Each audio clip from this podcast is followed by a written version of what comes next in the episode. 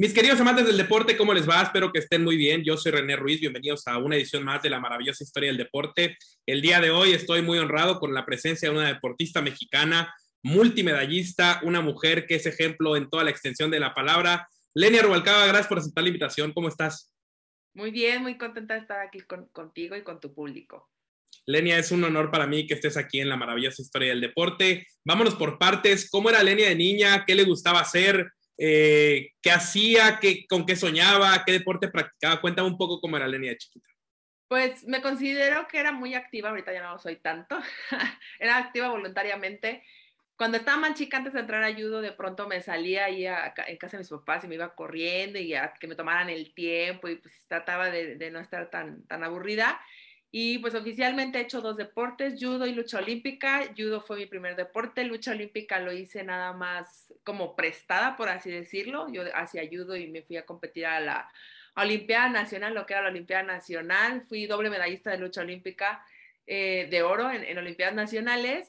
Y pues ya, ¿no? Ya, eh, ¿qué más te puedo decir? Es, es eso básicamente a grandes rasgos. Oye, Lenia, Vanessa Zambotti, alguien que seguramente conoces muy bien, me contaba que ella descubrió el judo yendo a una clase de computación. Vamos a poner en contexto a la gente de que el judo, pues digamos que no es un deporte tan popular en nuestro país, no es de los más promocionados, ni mucho menos, ¿no? No es como en un fútbol o el béisbol o el básquetbol. Cuéntame cómo lo encontraste tú, cómo lo hiciste tuyo. También por obra de la casualidad, este, un poco más natural. Eh, pues literal, un día llegó mi hermano, yo soy la menor de tres, mi hermano Gerardo, siempre le han gustado las artes marciales y un día me dijo, oye, acabo de conocer a un entrenador que se llamaba Agustín Cruz eh, y él, hace judo y está buscando niñas de tu edad, entre, y yo tenía 11, casi, casi 12, y pues siempre he sido alta, nunca, o sea, no peso tampoco tan poquito, y al final pues acabé yendo, ah, bueno, me dijo, ¿quieres para ver si quieres ir a Mérida, Yucatán gratis, entonces dije, bueno, pues suena interesante, me tardé ahí como dos semanillas en voy, no voy, voy, no voy, y cuando fui dije, eh, pues está padre, no tenía yo ni idea de lo que era el, el arte marcial ni el deporte, no tenía nada, o sea, nada, nada. Y cuando fui dije, bueno, está padre, no hay golpes, pues sí, sí hay que caer, este, pues está chido el reto. Y poco a poco me fui, me fui enamorando de esto y pues ya tengo como 24 años haciendo, haciendo deporte. Ya son bastantes años junto a la disciplina, pero siempre hay un momento trigger, algo que detona eh, ese atleta interior que todos llevamos, ¿no? Y sobre todo ustedes, atletas de alto rendimiento, tienen algún momento en su vida en el cual se dan cuenta que sí puede ir por ahí el camino. ¿Te acuerdas cuál fue el tuyo? Pues es que yo siento que fue todo como escalado, ¿no? Cuando yo regreso de Mérida, sí, me toca ir a Mérida, Yucatán, me la pasé increíble porque nos fuimos a la playa, a las pirámides, no gané medalla, pero justo cuando llego aquí al aeropuerto, pues se, se armó la fiesta, llevaron a los, a los, que veníamos de, bueno, a los que traían medalla, obviamente, eh, les, eh, hubo mariachi, el, el, gobernador y la prensa, y dije, no, sí está padre, ¿no? Sí está padre también ganar medallas, ¿no? Entonces fue como cuando dije, quiero ganar medallas a nivel nacional. Eh, eso fue en el 98, mi primera medalla nacional fue en el 2000. Este, y después de eso, cuando yo tenía 15 años, que ya no me acuerdo en qué año fue, creo que fue por el 2003, 2002-2003 eh, me fui a vivir a Ciudad de México por, por que me dieron la oportunidad de irme como a selección, no era, yo no era selección nacional, pero estaba entrenando como si fuera selección nacional y, ese fue como mi segundo acercamiento más importante donde me tocó conocer a pues, Ana Guevara cuando corría, Víctor Estrada de Taekwondo, Fernando Platas cuando todavía hacía clavados, Hasha Luna. Entonces me tocó conocer a muchas personalidades del deporte que ya habían ido a Juegos Olímpicos, que unos ya habían sido medallistas, otros no. Y dije, no, sí está padre, sí me quiero dedicar a esto. Y pues la vida dio una, una, este, una, vuelta, un giro impresionante cuando de pronto yo haciendo deporte convencional, se me llega la invitación a deporte paralímpico y de pronto yo sin, sin intenciones, o sea, eh, sí quería ir a unos Juegos Olímpicos, jamás me imaginé que me tocaba ir a unos Juegos Paralímpicos porque creo que la vida también va decidiendo cosas, pero ya en 2007 yo ni por aquí me pasaba y ya estaba clasificada ahí en 2008, entonces siento que fueron momentos que, que, fue, que les digo, fue como una bola de nieve, ¿no? Una bola de nieve muy lenta donde me fui enamorando, me fui buscando, la vida me fue dando las oportunidades y al final me tocó quedarme en, deporte paralímpico y, la verdad es que pues, ¿qué te puedo decir, no? Muy contenta de que pues llegaron los momentos indicados y que esos momentos me hicieron valorar y querer también estar donde, bueno, querer estar en, en justas deportivas. Hablabas de este cambio del deporte, digamos, convencional al deporte paralímpico, ¿no? Al judo adaptado. Al final de cuentas, viéndolo en retrospectiva, podernos darnos cuenta que el, cambio valió la pena y que hay resultados que avalan ese cambio. Pero en ese momento seguramente había dudas eh, sobre si tomar ese camino o no. Cuéntame un poco qué tan compleja fue tomar esa decisión, o sea, qué tanto pasó por tu mente en ese momento cuando se te hizo esta propuesta de poder, eh, digamos, pertenecer a los deportistas paralímpicos. Pues eh, cuando me llega la invitación, me llegó primero en 2004 y en 2004 tenía el objetivo de ser campeona nacional de convencionales. En 2004 soy campeona nacional de convencionales. Pero eh, bueno, me tocó salir, me, me tocó salir a, representar a México en deporte convencional, pero ya ahora sí que la, la, vida como que me empezó a mandar señales donde ya había como, bueno, como buen deportista, lo que todo el mundo nos pasa, situaciones externas de políticas y ya no me estaban tomando en cuenta y en el 2005 dije, bueno, vamos a probar suerte a ver qué pasa, ¿no? Pero en ese, vamos a probar suerte fue un tema de, eh, que a la fecha lo digo, ¿no? Para mí, o sea, yo sabía que desde niña que no veía bien, pero no que tenía una discapacidad como tal, donde en México existe un desconocimiento total acerca de las discapacidades y los niveles de discapacidades, y aparte también el hecho de, decir, ay, no, ¿cómo voy a ser una persona con discapacidad? Eso siento que, que, fue lo que me costó trabajo ya cuando arrancó la competencia, me toca ganarle a, la que había sido la plata de Atenas 2004. Y dije, bueno, pues mm, vamos a probar suerte. Eh, habla conmigo el presidente de la Federación Mexicana de Deportes para Ciegos y me dice que me va a apoyar. Entonces dije, a ver, o sea, ¿por qué, ¿por qué insistes en algo que la vida te está poniendo aquí? Estás batallando por los apoyos, no te están tomando en cuenta, sabes que eres buena, sabes que tienes la capacidad de hacerlo, pues ahora sí que vamos probando suerte y al final así sucedió, ¿no? me toca probar suerte, me toca quedarme y bueno, pues, cuatro Juegos Paralímpicos hablan, hablan por sí solos.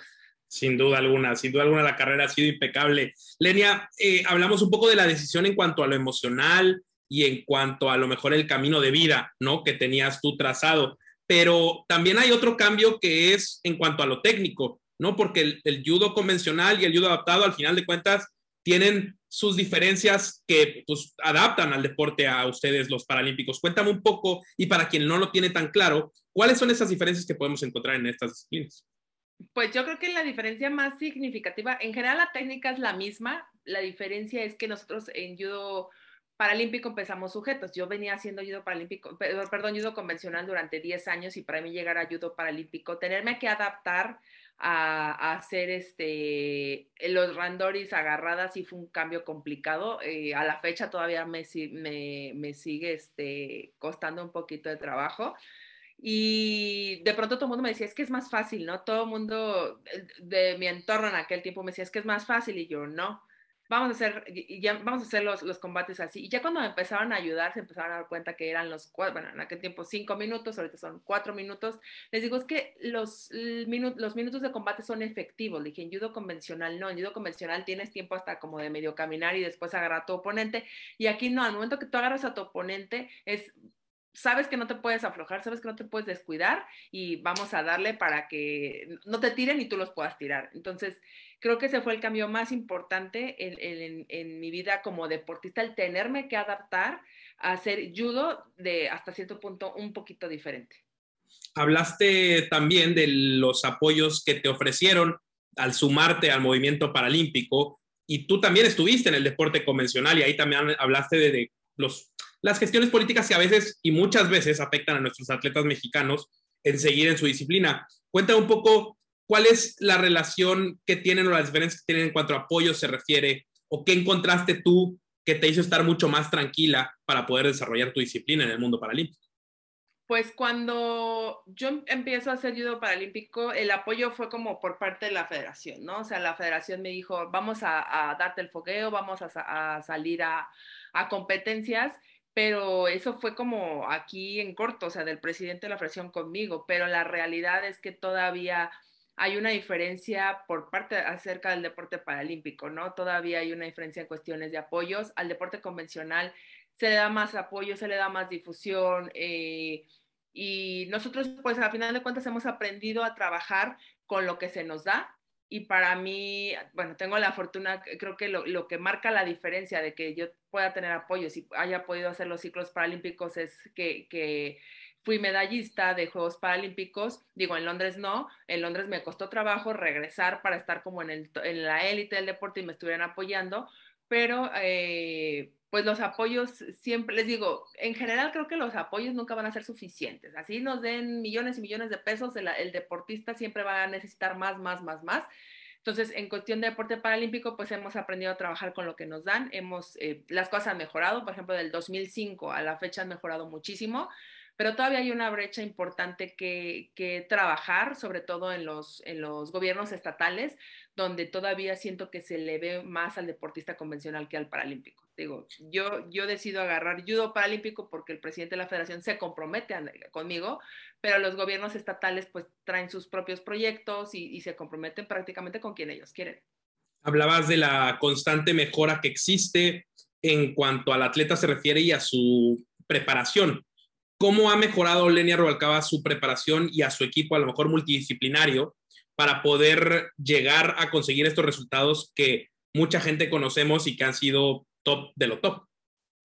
Pues ha sido un, aprendizaje completamente. Creo que, pues, si tú me preguntas cómo han sido mis ciclos paralímpicos, todos los ciclos paralímpicos han sido completamente diferentes.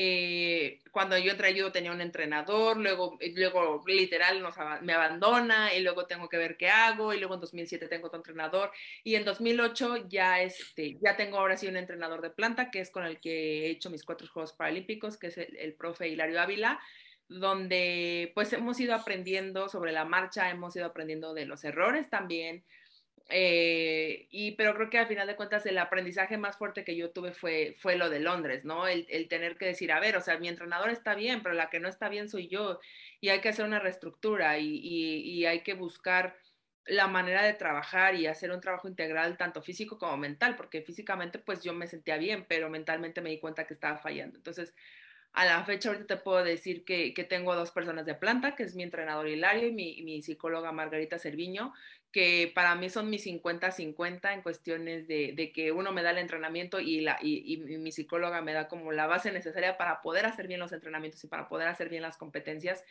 Y para mí es importante, ¿no? Creo que eh, siempre lo hablo cuando los deportistas necesitan algo, eh, yo que más quisiera, ¿no? Que todo el mundo tuviera lo que, lo que yo tengo o, que me estuviera respaldando la, la, que los estuviera respaldando la gente que a mí me respalda, pero es un proceso bastante largo, es un proceso también de encontrar qué es lo que tú necesitas, no todos necesitamos lo mismo, pero creo que el equipo que se ha logrado formar ah, desde el 2008 a la fecha ha sido muy bueno y los resultados también han cambiado mucho, o sea, sí hay una línea antes de, de Río 2016 a una línea ahora de Tokio que la gente puede decir, bueno, pero es que en Tokio agarró bronce, sí, pero pasaron varias cosas por las cuales, pues desafortunadamente no llegó al oro, pero el, el ciclo que yo hice para, para Tokio prácticamente de, creo que fueron seis competencias, solo una competencia no agarré medalla, de ahí es más todas las competencias agarré medalla, agarré dos medallas eh, de oro mundiales, entonces ha, habido una mejora significativa, pero también ha sido parte como de la madurez y el autoconocimiento que he tenido tanto como atleta como persona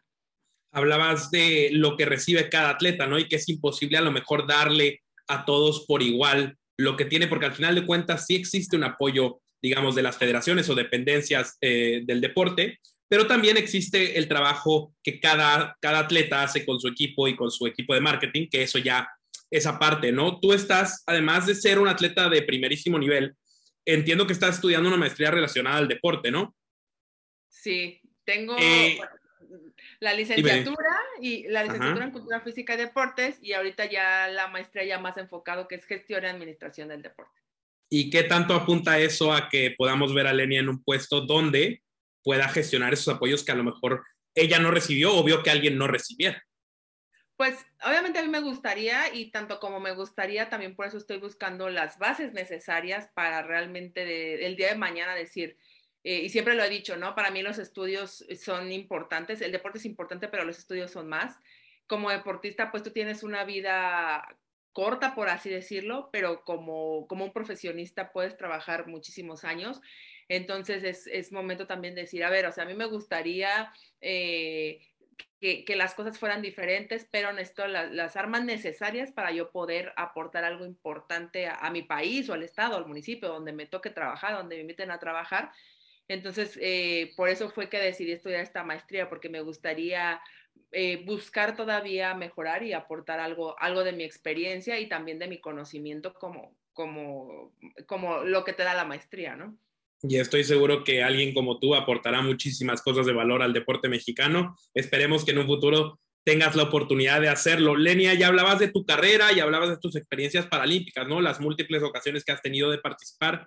Pero vámonos primero al 2008. Me quiero situar en ese año donde es tu primera experiencia en los Juegos Paralímpicos y además terminas con medalla. Cuéntame un poco cómo fue esa experiencia y además, pues, qué recuerdos y qué lecciones te llevaste de lo que es el primer approach con el magno evento del deporte a nivel mundial. La verdad es que fue una experiencia, y esto, ahora con el regreso a los Juegos, todo el mundo me ha traído, me ha traído mucho bellina al regreso, y digo, la verdad es que fue una experiencia, en un principio padre, después de la medalla fue dulce, padre porque llego y descubro un evento por lo cual todo mundo sueña, ¿no? Eh, la villa, el comedor. Eh, fue también un, un, un, choque también em, emocional, por así decirlo, cuando te das cuenta de las diferentes discapacidades que existen a nivel mundial. Que, que te das cuenta que, que, hay gente que de verdad se, se esfuerza muchísimo por estar ahí y esa fue una, ¿no? Y la otra ya cuando el, el, el, sabor se hace agridulce con una medalla de plata donde me toca perder la final, donde de pronto yo no estaba muy contenta, pero ya cuando regresé a México me di cuenta que, que esa medalla era importante, no solo para mí, sino para mi país, donde realmente tenía que valorar el esfuerzo que yo había hecho, que tenía que valorar eh, todo lo que había pasado y que al final iba a ser algo para toda mi vida, una, una satisfacción para toda mi vida y donde nunca hay que menospreciar los resultados y en mi caso esta medalla de, plata fue como el parteaguas de poder decir, ah, mira, sí soy buena, sí lo lograste, eh, puedes más todavía, porque aparte fue como, todavía puedo más. Entonces creo que, creo que Beijing 2008 siempre va a ser como como la base de, de, todo lo, de todo lo, de todas las demás experiencias competitivas que yo tuve, unos juegos que oficialmente creo que han sido los que más he, he disfrutado, o sea, eh, me fui a la inauguración, estuvimos caminando por la villa, anduvimos en el comedor hasta después de competir ya medio tarde, cosa que ya no, ya no me tocó, ya me tocó, ya no me tocó hacerlo en ninguna otra competencia, porque les digo, la inauguración es súper desgastante, te tienen horas y horas parado, entonces ya después de haber vivido eso, dices, no, a ver, me quiero concentrar ya más en mi competencia, por ejemplo, para Londres, que sabía que, sabía que iba a estar difícil la cosa, digo, no me traje medalla, pero ya, ya no es lo mismo ir a, a unos segundos, unos terceros, unos cuartos, que ir a tus primeros juegos donde quieres vivir toda la experiencia y conocer todo lo que te dan. Esta, es, es una experiencia muy padre para mí, Beijing. Hablabas de Londres 2012 como una experiencia que a lo mejor pues podríamos catalogar como agridulce, ¿no? Que al final de cuentas, que es a donde quiero llegar, seguramente te dejó lecciones, ¿no? Y algunas tuercas que ajustar para poder continuar. ¿Qué tan difícil fue a lo mejor brincar esa barrera y, y entender cuáles eran las piezas o los engranes que había que ajustar para poder seguir el camino? Pues en un principio creo que estaba preocupada por porque a los deportistas se nos retiran los apoyos cuando no traemos medalla y para mí fue algo bien, bien importante, ¿no? Fue un aprendizaje, fue, viví duelo, viví, pues, tuve que hacer muchas cosas, me tuve que poner a trabajar, estaba entrenando. Ese año tomé decisiones importantes en mi vida y al final cuando decido retomar eh, el camino para ir a, a, a, Río, fue como, a ver, pues sí quieres ir a Río, sí, sí quiero ir, pero ¿qué vas a hacer para que no te pase lo que te pasó en, en Londres? Al final se hizo una reestructura, les digo, no solo como deportista, sino como persona también, ¿no? Mi compromiso, eh, ese deseo también de regresar a las competencias y decir, tienes que demostrarte a ti misma primero que lo puedes hacer y al final, eh, yo les digo, si yo, yo creo que si yo hubiera obtenido medalla en Londres, quizá yo no hubiera llegado a Río 2016 y al final, pues ha sido de los aprendizajes más grandes de mi vida donde me tuve que esforzar, tuve que sacrificar comodidades, como era el, el, estar viviendo en Guadalajara y tenerme que ir a vivir a Ciudad de México, que al final después no fue tan mal. y, y, cuando ya me toca, me toca eh, ganar la medalla de oro en Río es cuando dices, ves, valió la pena, realmente valió la pena el, el, haberte aventado el ruedo y como decimos, no echar toda la carne al asador, porque si no se hacían las cosas así, no se iba a poder dar un resultado. Entonces, Londres fue simple y sencillamente muchísima experiencia y también que me ayudó a, madurar y donde te das cuenta que las cosas eh, no, son, no son 100% seguras. ¿Tú crees que eh, todo el mundo dice, pues va por medalla? Y yo ya después de eso dices, claro que no, las cosas, la vida da muchísimas vueltas y Londres a mí me lo enseñó. La presión, Lenia, es algo que unos manejan mejor que otros, evidentemente, ¿no? Y ya hablabas de Río, y al final de cuentas, a título personal, creo que el miedo y la adrenalina es eso que alimenta a los atletas de alto rendimiento como tú, y es lo que les da ese combustible para seguir adelante. En Río 2016, te enfrentas ante, pues, el local, ¿no? ¿Cómo fue vivir esa presión estando literalmente de visitante, ¿no? A pesar de ser un terreno en teoría neutro, estabas jugando de visitante. Sabes que, que oficialmente creo que nunca, eh, o sea, lo sabía, pero no lo pensaba, ¿no? Era como, ya estás ahí, vas contra Brasil en la casa de Brasil, pero no pasa nada, ¿no? Les digo, era un, el estadio creo que caben en cuatro mil personas, donde habían como 10 mexicanos, donde definitivamente, pues, yo no pensaba en eso. Yo lo único que pensaba era en ganar una, una final muy, de mucho nervio porque eh, esta competidora yo me enfrento por primera vez eh, con ella en 2015, me gana en mayo del 2015 en el Mundial y después nos vamos a Juegos para Panamericanos y le gané. Entonces les digo, las apuestas estaban sobre la mesa, teníamos uno a uno el combate, no era como que yo tuviera, yo fuera favorita, ¿no? O sea, ella era muy favorita por estar en su casa y al final creo que la experiencia y la preparación mental que yo llevaba, porque al final de cuentas era lo que a mí me fallaba, eh, hizo que, que, pudiera estar todo el tiempo sobre ella y poder, poderle ganar esa medalla de oro. Poca gente le gana a Brasil en su casa en cualquier disciplina y tú lo lograste. Así que estás en los, en los libros dorados de la historia del deporte sin duda alguna. ¿eh? Cualquier disciplina creo que poca gente le gana a Brasil en su casa. Lenia, después viene Tokio y digamos, siguiendo el orden de los ciclos paralímpicos, Tokio viene con una incertidumbre brutal, ¿no? Y después nos encontramos eh, en la competencia con un arbitraje cargado que no te favorece, pero ahí donde yo quiero tocar un punto, porque hablaba con clavadistas que al final de cuentas es un deporte de apreciación, en el cual dicen, eh, a lo mejor a los mexicanos nos toca lidiar con el arbitraje porque no nos tienen tan vistos y a lo mejor no somos los favoritos ni los renombrados y entonces es jugar contra dos personas. En tu caso, ¿cómo fue esta situación? ¿Cómo lo viviste? Fíjate que eh, para mí Tokio fue el reto mental, ¿no? Desde el año pasado, este año, dos semanas antes de irme a Japón, doy positiva por COVID. Por un momento, durante ocho días pensé que no iba a poder ir a Japón. Y cuando llego a Japón es como, bueno, ya deja todo atrás, vamos a darle. Y cuando empiezo a ver, y realmente creo que el tema del arbitraje es un tema bien complicado para todos nosotros como deportistas, porque desafortunadamente, hagas el deporte que hagas, tienes que ir contra los competidores y contra los deportistas, y contra el deportista, ¿no? Entonces, este, el arbitraje es como, no puedes hacer nada, tienes que ser muy contundente, desafortunadamente, eh, cuando me toca ver contra quién me, me tocaba pelear, dije, bueno, vamos a, a darle eh, para, los, para los que vieron la pelea, ¿no? La chica de Georgia me gana, me gana por una estrangulación, el tiempo de estrangulación, y lo comenta el mismo locutor que estaba hablando de la pelea, por lo general te da, le dan al, al, participante, al oponente 20 segundos para que la estrangulación entre. Y a mí me dejaron 40 segundos ahí abajo, cosa que pues ya no pude yo aguantar. Y para mí fue como levantarme, eh, sí fue como chin, bueno, vamos por el bronce. Pasaron muchísimas cosas por mi cabeza en ese momento, un, un momento bastante complicado donde eh, sabes que tiene la capacidad como deportista, pero pues no te dejan llegar y de pronto fue como chin, o sea, no me puede pasar lo que me pasó en Londres, ¿no? O sea, o sea, ocho años después me vengo acordando de Londres, nueve años después me vengo acordando de Londres y fue como hay que aprender a reponerse, hay que aprender a levantarse afortunadamente con, con ya con, con, la competidora griega traté ya de ser más contundente y con Turquía me pasa exactamente, bueno, una situación similar donde nos vamos nuevamente al suelo, ella me busca, me busca la acción en el suelo y el árbitro me dejaba porque saben que, que abajo soy un poco más débil que arriba. Afortunadamente la acción no, no, no da y al final que me hace la, la técnica, yo la contraataco y me quedo con la medalla de bronce.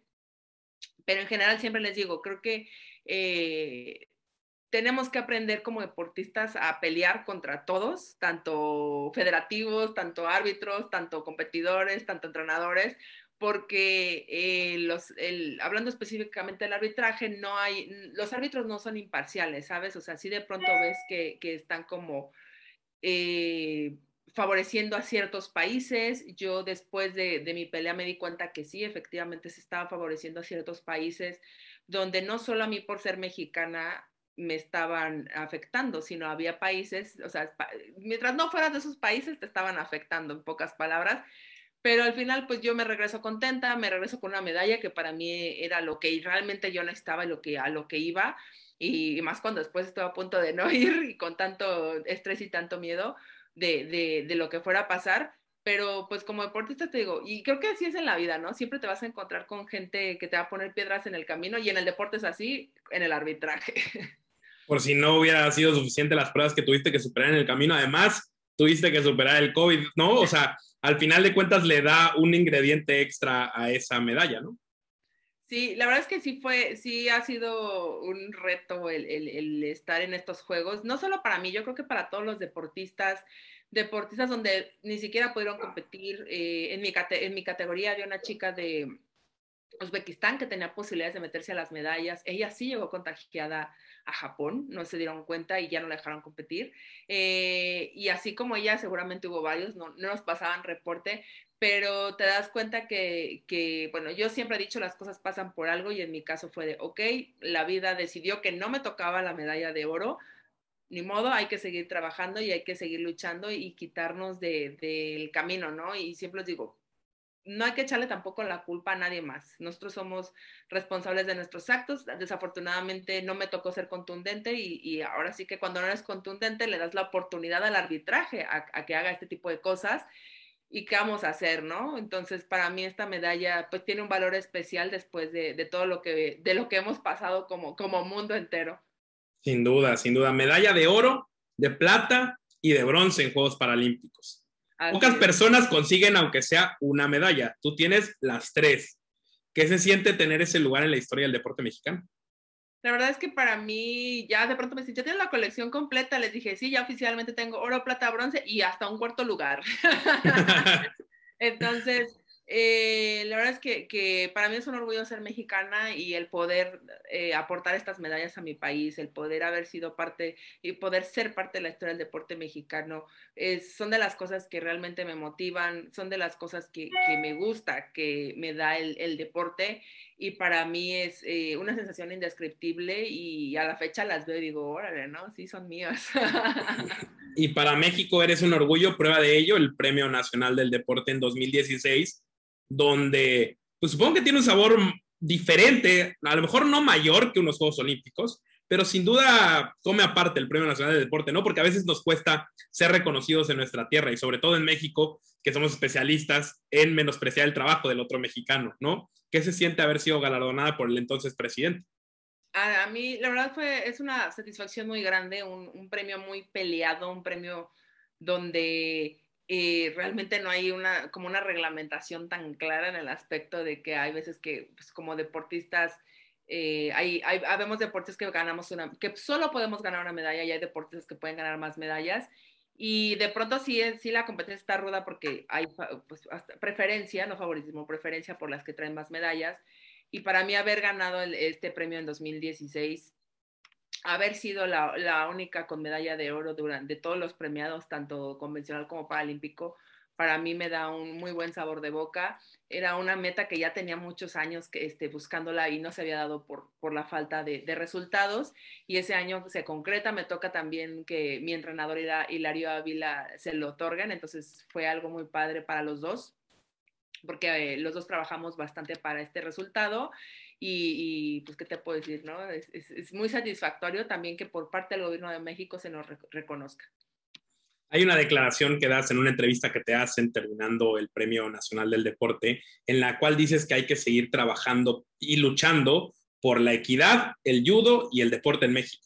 Y a mí se me queda muy grabada esa declaración porque quiero preguntarte, ¿qué mejoras crees que necesita el deporte tanto convencional y paralímpico en nuestro país? Creo que la, problemática viene, por ejemplo, el deporte convencional, creo que nos hacen falta mejores bases, nos hace falta más fogueo, nos hace falta salir a competir con, con el primer mundo, hablando específicamente de, judo. Desafortunadamente todo se concentra, la mayoría de las competencias se están concentrando en Europa, no hay recursos suficientes para que los judokas vayan a foguearse. Entonces, si yo te dijera, si yo pudiera cambiar eso, pues yo mandaría a competir a todos los de judo a Europa para, para buscar tener un, un nivel a la par.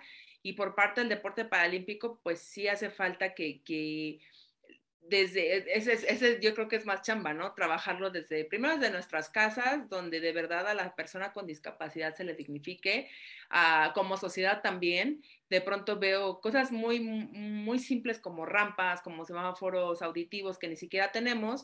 Eso ha impedido que las personas con discapacidad se puedan desarrollar de la mejor manera. En cuestiones deportivas, pues todavía veo un poco de, de desinterés por parte de las autoridades estatales donde las reglas no son claras, donde se apoya a unos deportistas sí y a otros no. Entonces creo que también hace falta chambear en eso, donde de verdad se nos trate con igualdad, no solo, no, no por tener una discapacidad, sino por tener resultados, por, por, por, dar medallas a, a, nuestro país y a nuestro estado también.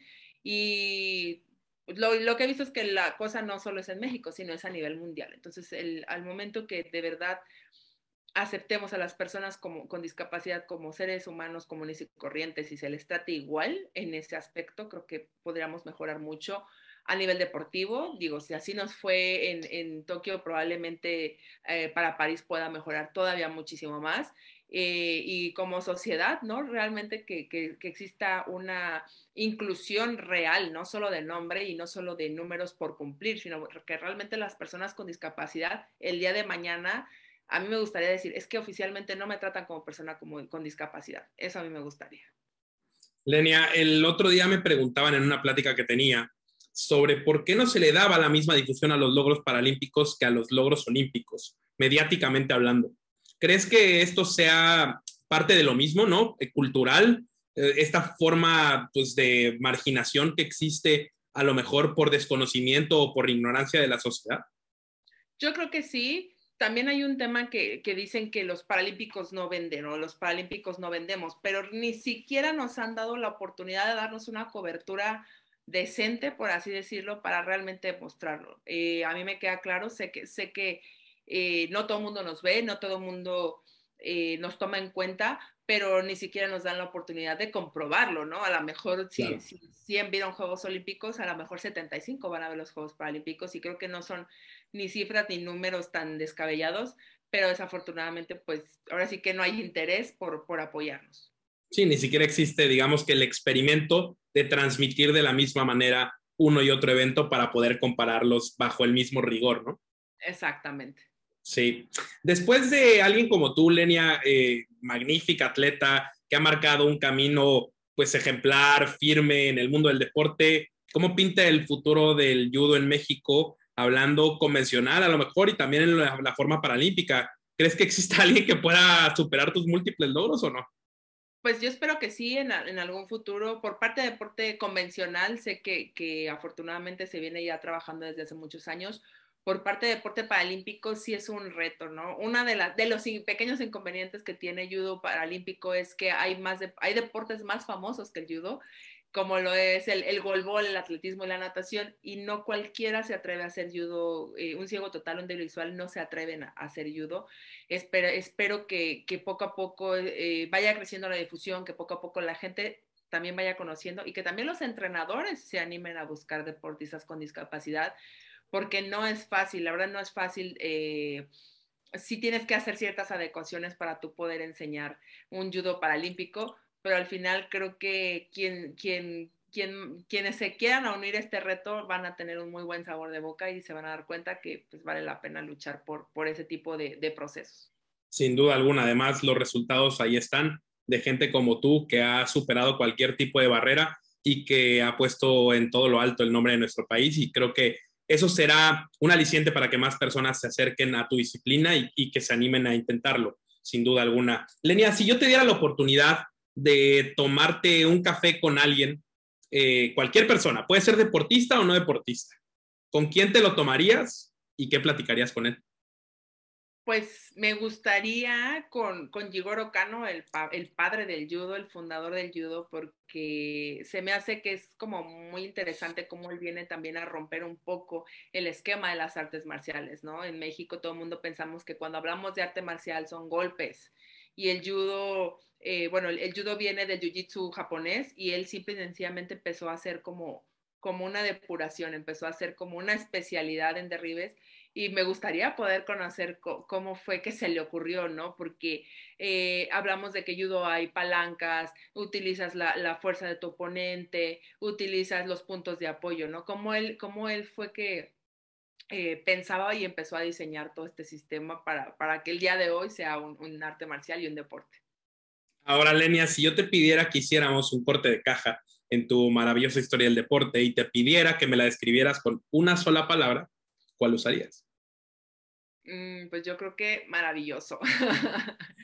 la verdad es que eh, tengo la fortuna de, de, de, haber estado en todos lados, ¿no? Tengo, eh, tengo desde una medalla de oro olímpica hasta un cuarto lugar olímpico, bueno, paralímpico, desde medallas de oro mundiales hasta quinto, séptimo lugares mundiales. Me ha tocado estar en todo y, gracias a todo lo que me ha tocado vivir, que no ha sido una carrera perfecta, he, podido tener muchísimos aprendizajes, he podido conocer a gente increíble, he podido aprender también muchísimo de esas personas y sobre todo también me ha ayudado a valorar mi país, ¿no? El, poder salir me ha abierto los ojos y darme cuenta de lo bonito que es México y de todo lo que tenemos y de que pues también en algún punto digo, me, me, gusta decir, oiga, mexicanos, o sea, podemos, podemos hacer más cosas, podemos mejorar como país, nos hace falta trabajar nada más que, que en equipo y todo esto yo creo que me lo ha dado el, el deporte y mi carrera, mi carrera deportiva.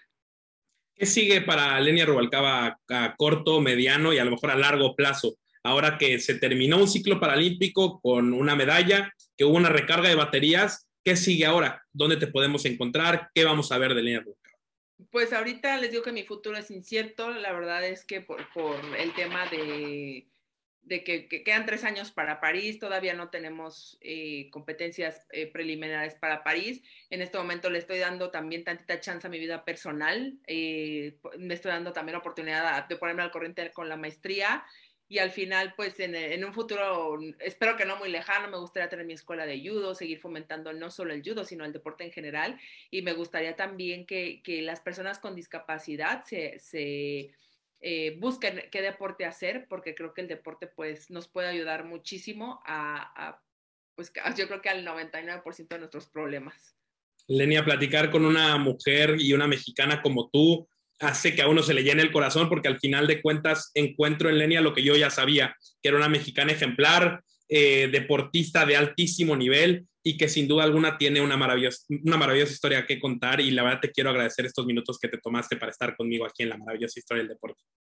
Hombre, muchísimas gracias a ti, un gustazo y la verdad ha sido un, un honor compartir, compartir este, un poco de mi historia con, contigo y con tu público que quede la invitación abierta para que regreses si el futuro nos depara un París 2024 para poder hacer un update de tu historia, ¿te parece? Muy bien, me parece muy bien. Me parece muy bien. Gracias, Lenia. Yo soy René Ruiz y lo espero para seguir escribiendo juntos la maravillosa historia del deporte. Hasta muy pronto.